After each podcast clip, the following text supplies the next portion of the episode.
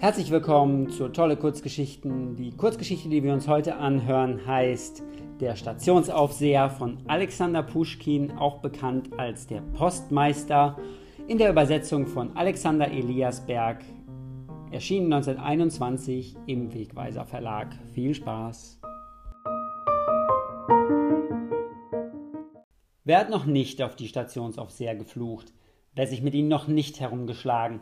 Wer hat von ihnen im Augenblick des Zornes noch nicht das ominöse Buch verlangt, um in dasselbe eine zwecklose Beschwerde über Schikanen, Grobheiten und Unpünktlichkeit einzutragen? Wer hält sie nicht für Verbrecher am Menschengeschlecht, ähnlich den Rechtsverdrehern an den alten Gerichten oder wenigstens den Räubern von Murum? Wollen wir jedoch gerecht sein und uns in ihre Lage versetzen, dann werden wir sie vielleicht viel nachsichtiger beurteilen. Was ist so ein Stationsaufseher? Ein wahrer Märtyrer der 14. Beamtenklasse. Durch seinen Rang nur vor Schlägen geschützt. Und auch das nicht immer. Ich appelliere an das Gewissen meiner Hörer. Wie ist das Amt dieses Diktators, wie ihn der Dichter Fürst Wiasemski im Scherz nennt? Ist es nicht eine wahre Zuchthausstrafe? Keine Ruhe bei Tag und Nacht. Den ganzen Ärger, der sich während der langen, langweiligen Fahrt angesammelt hat, lässt der Reisende an ihm aus. Das Wetter ist unerträglich, der Weg schrecklich, der Postkutscher eigensinnig. Die Pferde wollen nicht fahren, Schuld hat aber an allem der Stationsaufseher. Betritt der Reisende seine ärmliche Behausung, so sieht er ihn gleich als einen Feind an. Es ist noch gut, wenn er den ungebetenen Gast schnell abfertigen kann. Wenn er aber zufällig keine Pferde da hat, mein Gott, was für Flüche, was für Drohungen fallen ihm dann auf das Haupt. Bei Regen und Schmutz muss er auf der Suche nach Pferden von Hof zu Hof laufen. Bei Sturm und beim Dreikönigsfrost geht er auf den Flur hinaus, um sich nur für einen Augenblick vom Geschrei und den Püffen des wütenden Gastes zu erholen.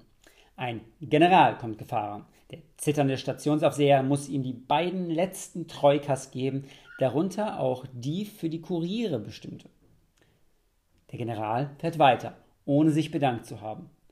Nach fünf Minuten wieder ein Glöckchen und der Feldjäger wirft ihm seine Ordre auf den Tisch. Wenn wir dies alles genau bedenken, wird sich unser Herz eher mit aufrichtigem Mitleid als mit Empörung füllen. Nur noch einige Worte. Im Laufe von 20 Jahren habe ich Russland in allen Richtungen bereist. Fast alle Poststraßen sind mir bekannt. Ich kenne mehrere Generationen von Postkutschern. Es gibt wenige Stationsaufseher, die ich nicht kannte. Mit wenigen habe ich noch nicht zu tun gehabt. Die interessante Sammlung meiner Reisebeobachtungen gedenke ich in kürzester Zeit zu veröffentlichen. Heute möchte ich nur sagen, dass die öffentliche Meinung eine ganz falsche Anschauung vom Stande der Stationsaufseher hat. Diese viel verleumdeten Stationsaufseher sind im Allgemeinen friedliche Leute, von Natur dienstfertig, zum geselligen Leben geneigt, bescheiden in ihren Ansprüchen auf Ehren und nicht allzu eigennützig. Aus ihrer Unterhaltung, die Herren Reisenden mit Unrecht verschmähen, kann man viel Interessantes und Belehrendes schöpfen. Und was mich betrifft, so ziehe ich offen gestanden eine Unterhaltung mit Ihnen, den Reden irgendeines Beamten der sechsten Rangklasse vor, der im dienstlichen Austrage ist. Man wird leicht erraten, dass ich in diesem ehrenwerten Stande der Stationsaufseher meine Freunde habe. Und in der Tat, das Andenken eines von ihnen ist mir sehr teuer. Die Umstände hatten uns zusammengeführt, und von ihm möchte ich meinen geneigten Hörern erzählen. Im Mai des Jahres 1816 fuhr ich zufällig durch das Msche Gouvernement auf einer heute abgeschafften Poststraße. Ich bekleidete damals einen unbedeutenden Rang, reiste mit der Post und bezahlte für zwei Pferde. Aus diesem Grunde machten die Stationsaufseher mit mir wenig Federlesens, und ich musste mir oft mit Gewalt erkämpfen, was mir meiner Ansicht nach von Rechts wegen zukam. Da ich jung und aufbrausend war, entrüstete ich mich über die Gemeinheit und den Kleinmut eines Stationsaufsehers wenn er die für mich bereitstehenden Troika-Pferde vor der Equipage eines höheren Beamten spannte. Ebenso lange konnte ich mich nicht daran gewöhnen, an der Tafel eines Gouverneurs von einem wählerischen, leibeigenen Diener mit einer Speise übergangen zu werden. Heute erscheint mir das eine wie das andere ganz in der Ordnung der Dinge. Und in der Tat, wie würde es mit uns stehen, wenn an die Stelle der allgemein anerkannten Regel der Rang ehre den Rang eine andere, zum Beispiel der Verstand ehre den Verstand, käme? Was für Streitigkeiten würden da entstehen? Und in, in welcher Reihenfolge würden die Diener die Speisen herumtragen? Aber ich kehre zu meiner Erzählung zurück. Es war ein heißer Tag. Drei Werst von der Station begann es zu tröpfeln. Und nach wenigen Minuten war ich schon von einem Regenguss bis auf die Haut durchnässt. Nach der Ankunft auf der Station war meine erste Sorge, so schnell wie möglich meine Kleider zu wechseln und die zweite, mir Tee geben zu lassen. Hey, Dunja, rief der Stationsaufseher, bereite den Samovar und hole Sahne. Bei diesen Worten kam hinter dem Verschlag ein etwa 14-jähriges Mädchen heraus und lief in den Flur. Ihre Schönheit setzte mich in Erstaunen. Ist das deine Tochter? fragte ich den Stationsaufseher. Ja, meine Tochter, antwortete er mit der Miene befriedigten Stolzes. Und sie ist so gescheit und so flink, ganz wie ihre selige Mutter. Hier begann er meine Ordre ins Buch einzutragen. Und ich sah mir indessen die Bilder an, die die Wände seiner bescheidenen, doch reinlichen Behausung schmückten. Sie stellten die Geschichte des verlorenen Sohnes dar. Auf dem ersten entließ ein ehrwürdiger Greis in Nachtmütze und Schlafrock den ruhelosen Jüngling, der von ihm eilig den Segen und einen Sack mit Geld in Empfang nahm. Auf dem nächsten war in leuchtenden Farben der liederliche Lebenswandel des jungen Mannes dargestellt. Er sitzt an einer Tafel, umgeben von falschen Freunden und schamlosen Weibern. Ferner sah man den verarmten Jüngling in Bettlerkleidung und Dreispitz, Schweinehüten, und mit ihnen das erste Mal teilen. Sein Gesicht drückte tiefen Kummer und Reue aus. Schließlich war auch seine Rückkehr zum Vater dargestellt. Der gute Greis stürzte ihm in derselben Nachtmütze und demselben Schlafrock entgegen. Der verlorene Sohn liegt auf den Knien. Im Hintergrunde schlachtet der Koch ein gemästetes Kalb und der ältere Bruder befragt den Diener nach der Ursache einer solchen Freude. Unter jedem der Bilder las ich entsprechende deutsche Verse. Dies alles ist mir bis heute im Gedächtnis geblieben, ebenso die Balsamintöpfe, das Bett mit den bunten Vorhängen und die übrigen Gegenstände, die mich umgaben. Ich sehe auch noch den Wirt selbst vor mir, einen noch frischen und rüstigen 50-jährigen Mann, in einem langschößigen grünen Rock mit drei Medaillen an verschossenen Bändern an der Brust. Kaum hatte ich mit dem Kutscher, mit dem ich bisher gefahren war, abgerechnet, als Dunja mit dem Samovar zurückkehrte. Die kleine Kokette hatte schon beim zweiten Blick den Eindruck gemerkt, den sie auf mich machte. Sie schlug ihre großen blauen Augen nieder. Ich begann ein Gespräch mit ihr. Sie antwortete mir ohne die geringste Scheu, wie ein Mädchen, das schon die Welt gesehen hat. Ich bot ihrem Vater ein Glas Punsch an. Dunja gab ich eine Tasse Tee, und wir unterhielten uns zu dreien, als wären wir schon seit einer Ewigkeit bekannt. Die Pferde standen schon lange bereit. Ich hatte aber noch immer keine Lust, mich vom Stationsaufseher und seiner Tochter zu trennen. Endlich nahm ich doch Abschied. Der Vater wünschte mir eine glückliche Reise und die Tochter begleitete mich zum Wagen. Im Flure blieb ich stehen und bat sie um Erlaubnis, sie küssen zu dürfen. Dunja willigte ein. Ich könnte viele Küsse aufzählen, die ich genossen. Seitdem ich dieses Handwerk betreibe, aber keiner hat in mir eine so dauernde, so angenehme Erinnerung hinterlassen. Es vergingen mehrere Jahre, und die Umstände brachten mich wieder in die gleiche Gegend, auf die gleiche Poststraße. Ich erinnerte mich der Tochter des alten Stationsaufsehers und freute mich beim Gedanken, dass ich sie wiedersehen würde. Vielleicht, dachte ich mir, ist aber der alte Stationsaufseher schon abgesetzt. Dunja ist wohl auch schon verheiratet. Und der Gedanke, dass einer von beiden gestorben sein könnte, ging mir durch den Sinn. Und ich näherte mich der Station hm, hm, hm, mit banger Vorahnung. Die Pferde hielten vor dem kleinen Stationsgebäude. Als ich ins Zimmer trat, erkannte ich sofort die Bilder, die die Geschichte des verlorenen Sohnes darstellten. Der Tisch und das Bett standen noch auf ihren alten Stellen. aber auf den Fensterbänken gab es keine Blumen mehr. Und alles ringsum zeigte Vernachlässigung und Verfall. Gott, Dot, Lot, Zott, Blott. Der Stationsaufseher schlief unter einem Schafspelze. Meine Ankunft weckte ihn. Er stand auf. Er war es in der Tat. Simeon Virin. Aber wie alt er geworden war.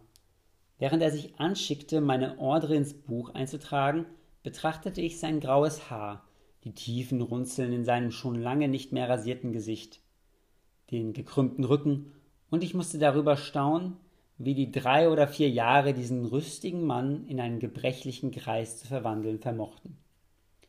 Hast du mich erkannt? fragte ich ihn.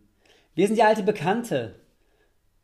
Schon möglich, antwortete er mürrisch. Hier ist ja eine Landstraße, gar viele Reisende sind hier schon gewesen. Geht es Dunja gut? fuhr ich fort. Der Alte machte ein finsteres Gesicht. Gott mag das wissen, antwortete er. Sie ist also wohl verheiratet? fragte ich. Der Alte tat, als hätte er meine Frage überhört und fuhr fort, meine Ordre im Flüstertone zu lesen. Ich gab meine Fragen auf und ließ mir Tee kochen. Die Neugier begann mich zu quälen, und ich hoffte, dass der Punsch meinem alten Freund die Zunge lösen würde. Ich hatte mich nicht getäuscht.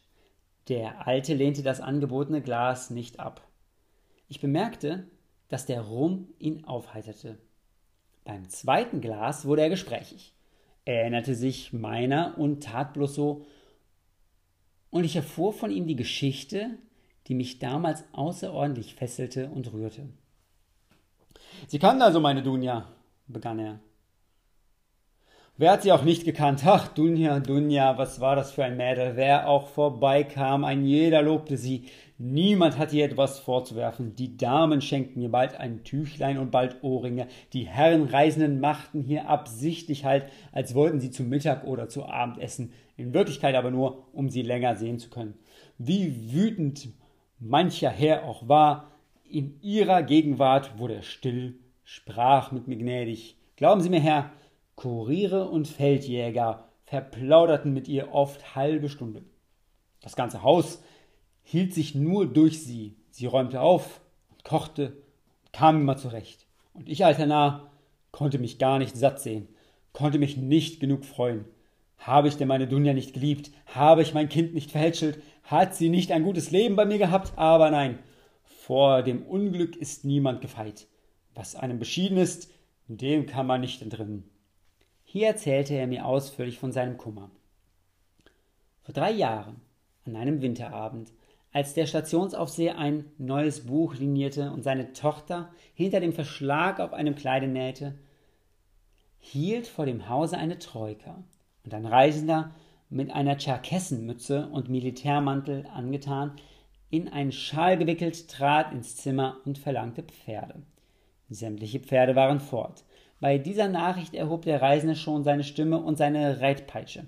Aber Dunja, die an solche Szenen gewöhnt war, kam hinter dem Verschlag herausgelaufen und wandte sich an den Reisenden mit der Frage, ob es ihm nicht genehm sei, etwas zu speisen.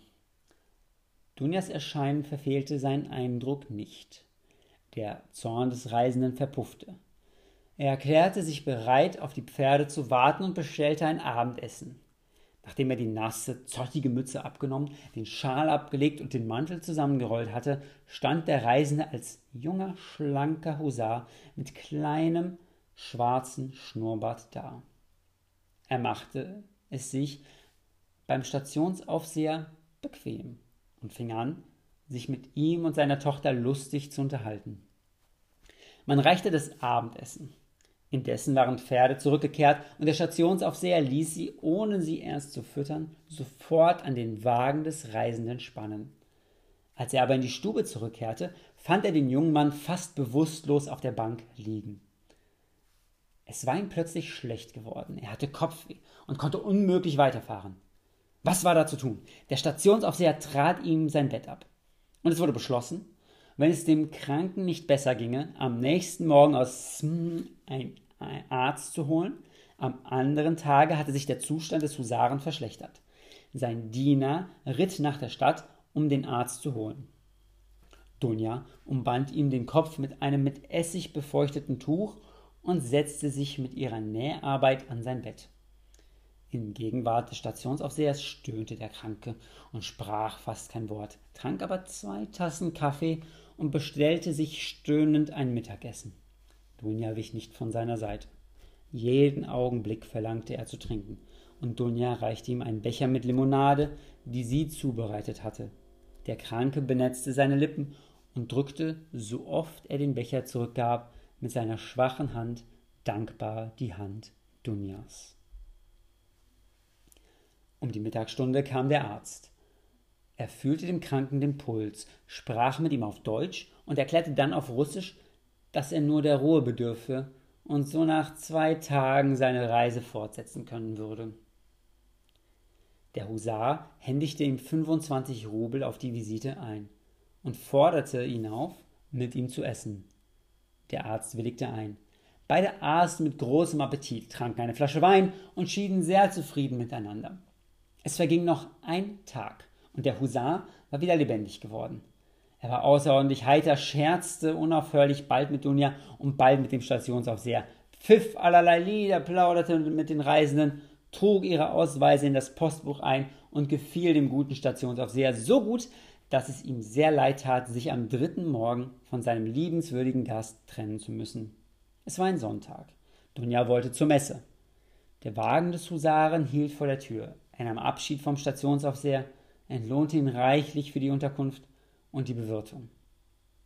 Nahm auch von Dunja Abschied und machte ihr den Vorschlag, sie bis zur Kirche zu fahren, die sich am anderen Ende des Dorfes befand. Dunja stand ratlos da. Was fürchtest du denn? sagte der Vater. Seine Hochwohlgeboren sind doch kein Wolf und werden dich nicht auffressen. Fahre doch mit ihm zur Kirche. Dunja setzte sich in den Wagen, neben den Husaren. Der Diener sprang auf den Bock. Der Kutscher pfiff und die Pferde sprengten davon. Der arme Stationsaufseher begriff selbst nicht, wie er nur Dunja hatte erlauben können, mit dem Husaren mitzufahren. Wie diese Verblendung über ihn hatte kommen können und wo damals sein Verstand war. Es war damals noch keine halbe Stunde vergangen, als sein Herz sich zusammenkrampfte und sich seiner eine solche Unruhe bemächtigte, dass er sich nicht länger beherrschen konnte und selbst zur Messe ging. Als er sich der Kirche näherte, sah er, dass die Leute schon auseinandergingen. Aber Dunja war weder aus dem Kirchhofe noch vor der Kirchentüre zu sehen. Er trat eilig in die Kirche. Der Geistliche kam aus der Sakristei, der Küster löschte die Lichter, zwei alte Frauen beteten noch in einem Winkel, aber Dunja war auch nicht in der Kirche. Der arme Vater konnte sich kaum entschließen, den Küster zu fragen, ob sie bei der Messe gewesen sei. Der Küster antwortete, sie sei nicht da gewesen. Der Stationsaufseher kehrte mehr tot als lebendig nach Hause zurück. Nur eine Hoffnung war ihm noch geblieben. Vielleicht war es Dunja in ihrem jugendlichen Leichtsinn eingefallen, bis zur nächsten Station mitzufahren, wo ihre Patin wohnte. In qualvoller Unruhe erwartete er die Rückkehr der Troika, mit der er sie hatte fahren lassen. Der Kutscher kam lange nicht. Erst gegen Abend kehrte er allein und betrunken mit der niederschmetternden Nachricht Dunja ist von der nächsten Station mit dem Husaren weitergefahren. Der Alte konnte diesen Schlag nicht ertragen. Er legte sich sofort in das gleiche Bett, in dem einen Tag vorher der junge Betrüger gelegen hatte. Jetzt kam der Stationsaufseher, indem er alle Umstände erwog dahinter, dass die Krankheit geheuchelt gewesen sei. Der Ärmste erkrankte an einem heftigen Fieber. Man brachte ihn nachts und besetzte seinen Posten vorübergehend mit einem anderen Beamten. Der gleiche Arzt, der zum Husaren gekommen war, behandelte auch ihn. Er versicherte dem Stationsaufseher, dass der junge Mann vollkommen gesund gewesen sei. Er hätte schon damals eine böse Absicht vermutet, aber aus Furcht vor seiner Reitpeitsche geschwiegen. Ob der Deutsche die Wahrheit sprach oder bloß mit seinem Scharfsinn prahlen wollte, jedenfalls tröstete er damit den armen Kranken in keiner Weise. Kaum hatte er sich von seiner Krankheit erholt, erbat er sich vom Postmeister zu S einen Urlaub für zwei Monate und machte sich, ohne jemand auch ein Wort von seiner Absicht gesagt zu haben, zu Fuß auf, seine Tochter zu suchen. Aus den Reisepapieren wusste er, dass der Rittmeister Minsky aus Smolensk nach Petersburg fuhr. Der Kutscher, der ihn gefahren hatte, erzählte, dass Dunja während der ganzen Fahrt geweint habe, obwohl sie doch freiwillig mitfahren schien. Vielleicht bringe ich mein verirrtes Schäfchen doch noch heim, dachte sich der Stationsaufseher. Nach einer kurzen Pause geht es weiter.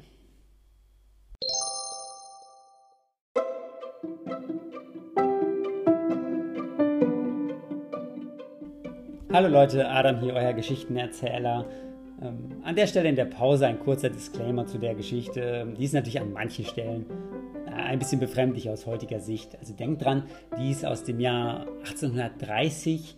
Ähm, da hat Pushkin die geschrieben und aus der Sicht von 2020 ist sie natürlich an einigen Stellen ein bisschen komisch. Also ich habe auch kurz aufgeschluckt beim ersten Mal lesen, als eine 14-Jährige geküsst hat, der Erzähler. Aber wir wissen ja auch selber nicht, wie alt der Erzähler ist. Also in meinem Kopf ist er einfach mal 16 Jahre alt, aber das muss jeder für sich selbst entscheiden. Also irgendwo noch sozial adäquat. Trotzdem gibt es natürlich manche Stellen, die erscheinen jetzt aus heutiger Zeit ein, ein bisschen fremd. In der Hinsicht, also ein ganz kurzer Disclaimer.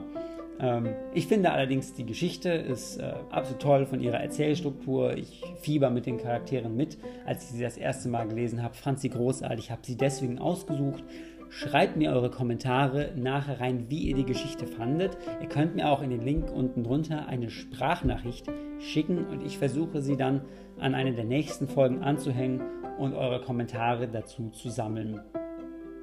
Ich freue mich auf jeden Fall darauf zu hören, was ihr zu der Geschichte zu sagen habt. Ob die, ob ihr die euch genauso gefällt, wie sie mir gefällt oder ob sie euch nicht gefällt.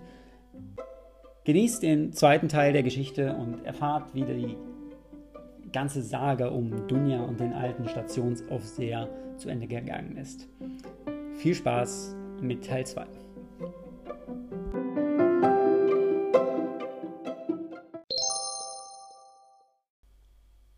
Vielleicht bringe ich mein verirrtes Schäfchen doch noch heim, dachte sich der Stationsaufseher.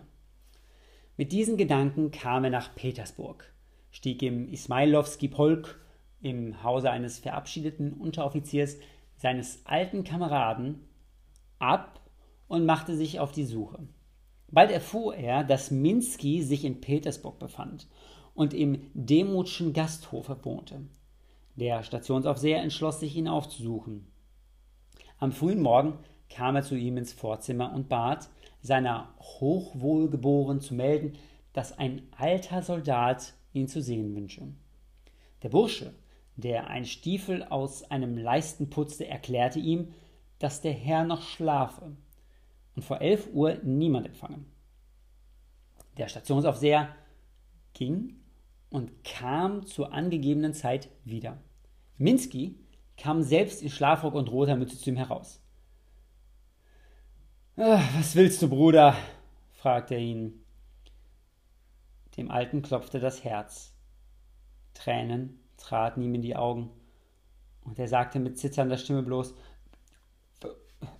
Euer Hochwohlgeboren, erweisen Sie mir die göttliche Gnade. Minsky sah ihn scharf an, wurde rot, nahm ihn bei der Hand, führte ihn in sein Kabinett und verschloss die Tür. Euer Hochwohlgeboren, fuhr der Alte fort. Was verloren ist, ist verloren. Geben Sie mir wenigstens meine arme Dunja wieder. Sie haben sich an ihr genug ergötzt. Richten Sie sie, sie nicht unnütz zugrunde. Ah, was geschehen, kann nicht mehr ändern, antwortete der junge Mann in großer Verwirrung. Ich bin schuldig gegen dich. Ich will dich um Verzeihung bitten, glaube aber nicht, dass ich von Dunja lassen könnte. Sie wird glücklich sein. Ich gebe dir mein Ehrenwort darauf. Was brauchst du sie? Sie liebt mich. Sie hat sich ihres früheren Lebens entwöhnt. Keiner von euch, weder du noch sie, wird das Geschehene vergessen können. Dann steckte er dem Alten etwas in den Ärmel, öffnete die Tür und der Stationsaufseher trat er wusste selbst nicht wie, wieder auf die Straße. Lange stand er unbeweglich. Endlich gewahrte er in seinem Ärmelaufschlag einen Pack Papiere. Er holte ihn hervor und entfaltete einige zerknüllte 50-Rubelscheine. Wieder traten ihm Tränen in die Augen, Tränen der Entrüstung. Er ballte die Banknoten zu einem Knäuel zusammen, warf diese auf diesen Boden, trat mit den Füßen drauf und ging weiter.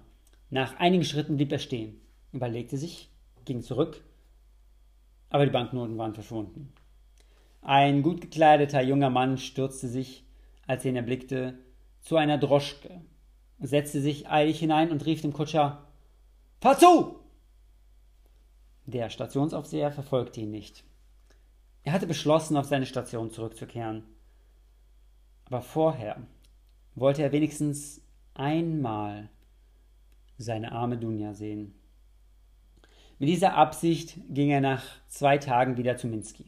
Der Bursche sagte ihm aber streng, dass der Herr niemand empfange, drängte ihn mit der Brust aus dem Vorzimmer hinaus und schlug ihm die Tür vor der Nase zu.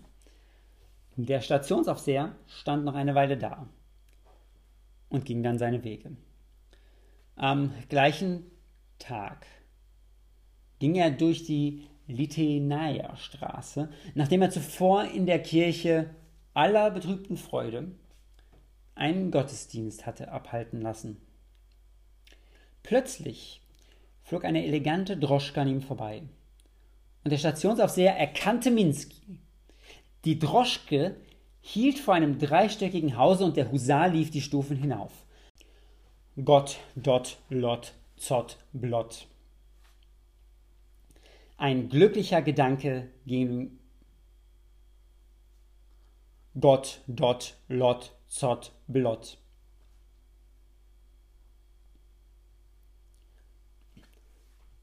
Ein glücklicher Gedanke ging dem Stationsaufseher durch den Kopf. Er kehrte um, ging auf den Kutscher zu und fragte ihn: Wessen Pferd ist das, Bruder? Gehört es nicht dem Minsky? Ja, antwortete der Kutscher. Aber was willst du? Siehst du, dein Herr hat mir befohlen, seiner Dunja ein Briefchen zu bringen. Und ich habe vergessen, wo diese Dunja wohnt. Sie wohnt hier im zweiten Stock. Du kommst zu spät mit deinem Briefchen, Bruder. Er ist jetzt selbst bei ihr. Tut nichts, entgegnete der Stationsaufseher mit unsagbarem Herzklopfen. Ich danke dir für deine Auskunft. Meine Sache werde ich schon selbst besorgen. Und mit diesen Worten ging er die Treppe hinauf. Die Tür war verschlossen. Er klingelte. Einige Sekunden vergingen in einer für ihn schier unerträglichen Erwartung. Der Schlüssel rasselte. Man machte ihm auf. Wohnt hier auf Dotja Simeonowna? fragte er. Hier, antwortete ihm eine junge Magd. Was willst du von ihr? Der Stationsaufseher trat, ohne ihr zu antworten, in den Salon. Nicht doch, rief ihm die Magd nach. Avdotja Simoeonowna hat Besuch. Aber der Stationsaufseher ging, ohne auf sie zu hören. Weiter. In den beiden ersten Zimmern war es dunkel. Im dritten brannte Licht. Er trat in die offene Tür und blieb stehen. Im prachtvoll ausgestatteten Zimmer saß Minsky in Gedanken versunken. Dunja, mit allem Luxus der Mode gekleidet, saß auf der Lehne seines Sessels wie eine Reiterin in einem englischen Sattel. Sie sah Minsky zärtlich an und wickelte sich seine schwarzen Locken um ihre diamantfunkelnden Finger. Der arme Stationsaufseher. Noch niemals hatte er seine Tochter so schön gesehen. Er musste sie unwillkürlich bewundern. Wer ist da? Fragte sie, ohne den Kopf zu heben. Er schwieg noch immer. Da Dunja keine Antwort bekam, hob sie den Kopf und fiel mit einem Schrei zu Boden. Der erschrockene Minsky stürzte zu ihr hin, um sie aufzuheben.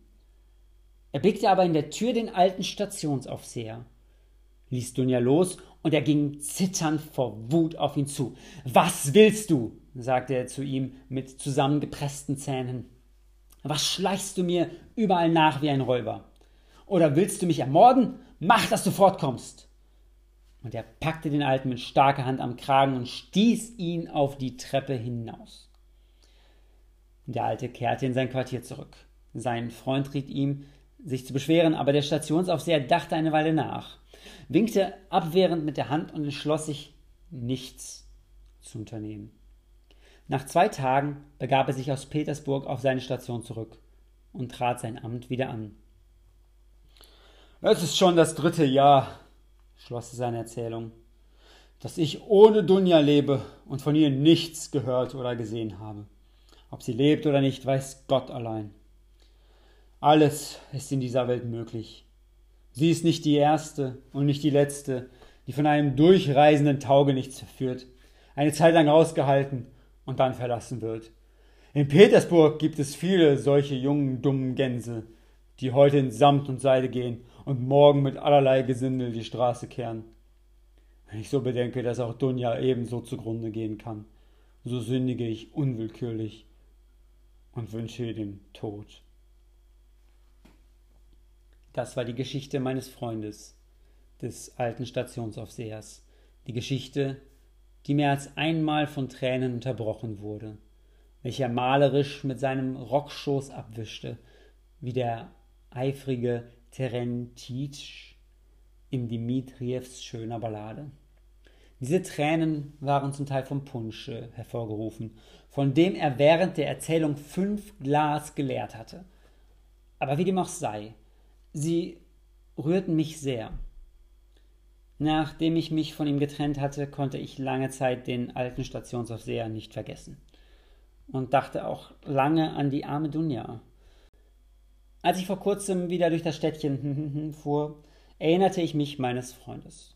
Ich erfuhr, dass die Station, der er vorgestanden, aufgehoben worden war. Auf meine Frage, ob der alte Stationsaufseher noch lebe, konnte mir niemand eine befriedigende Antwort geben. Ich entschloss mich, die mir bekannte Gegend aufzusuchen, mietete mir ein Privatfuhrwerk und fuhr nach dem Dorfe N. Es war im Herbst. Graue Wolken bedeckten den Himmel, ein kalter Wind wehte von den abgemähten Feldern und riss das rote und gelbe Laub von den Bäumen. Ich kam ins Dorf bei Sonnenuntergang und hielt vor dem Posthause.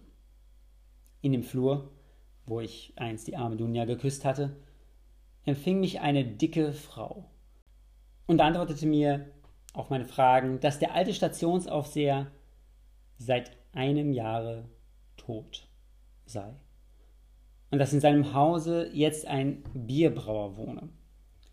Sie selbst sei die Frau dieses Bierbrauers ich fing schon an, meine zwecklose Fahrt und die sieben Rubel, die sie mich gekostet hat, zu bereuen. Woran ist er denn gestorben? fragte ich die Frau des Bierbrauers. Am Trunke, Väterchen, antwortete sie. Und wo hat man ihn beerdigt? Hier auf dem Friedhofe, neben seinem verstorbenen Frau. Kann mich nicht jemand zum Grabe führen? Warum nicht? Hey, Wanik, Genug mit der Katze zu spielen. Führe den Herrn auf den Friedhof und zeige ihm des Stationsaufsehers Grab. Mit diesen Worten kam ein zerlumpter, rothaariger und einäugiger Junge zu mir herausgelaufen und führte mich sofort auf den Friedhof. Hast du den Verstorbenen gekannt? fragte ich ihn unterwegs. Gott, dot, lot, zott, blott. Wie soll ich ihn nicht gekannt haben? Er hat mich gelehrt, Rohrpfeifen zu schnitzen. Manchmal geht er, Gott hab ihn selig, aus der Schenke und wir laufen ihm nach und schreien, Großvater, Großvater, gib uns Nüsse. Und er schenkte uns Nüsse. Immer gab er sich mit uns ab. Erinnern sich die Reisen noch seiner? Jetzt fahren wenig Reisende durch. Höchstens kommt noch der Assessor her, aber der fragt nicht nach den Toten. Im letzten Sommer kam eine vornehme Frau gefahren. Die fragte nach dem alten Stationsaufseher und besuchte auch sein Grab. Was für eine Dame? Fragte ich neugierig. Eine wunderschöne Dame, antwortete der Junge. Sie fuhr in einer sechsspännigen Kutsche mit drei kleinen Kindern, mit einer Amme und mit einem schwarzen Hündchen. Und als man ihr sagte, der alte Stationsaufseher sei tot, da fing sie an zu weinen und sagte zu ihren Kindern, bleibt ruhig sitzen, ich gehe zum Friedhof. Ich erbot mich, sie hinzuführen, aber die Dame sagte, ich kenne selbst den Weg und sie schenkte mir einen silbernen Fünfer. So eine gute Dame. Wir kamen zum Friedhof, einem öden, nicht eingezäunten Platz, voller Holzkreuze, doch ohne einen einzigen Baum. Seit ich lebe, habe ich noch keinen so traurigen Friedhof gesehen. Das ist das Grab des alten Stationsaufsehers, sagte mir der Junge. Auf einem Sandhaufen springt, auf dem ein schwarzes Kreuz mit einem kleinen heiligen Bild aus Messing stand. Kam auch jene Dame her? fragte ich ihn. Ja, sie kam her, antwortete Weinka. Ich habe ihr von weitem zugeguckt. Sie warf sich hier nieder und lag lange da. Dann ging die Dame ins Dorf, ließ den Popen kommen, gab ihm Geld und fuhr davon. Mir aber gab sie einen silbernen Fünfer. Eine gute Dame. Auch ich schenkte dem Jungen ein Fünfer und bedauerte nicht mehr, dass ich diesen Abstecher gemacht und diese sieben Rubel ausgegeben hatte.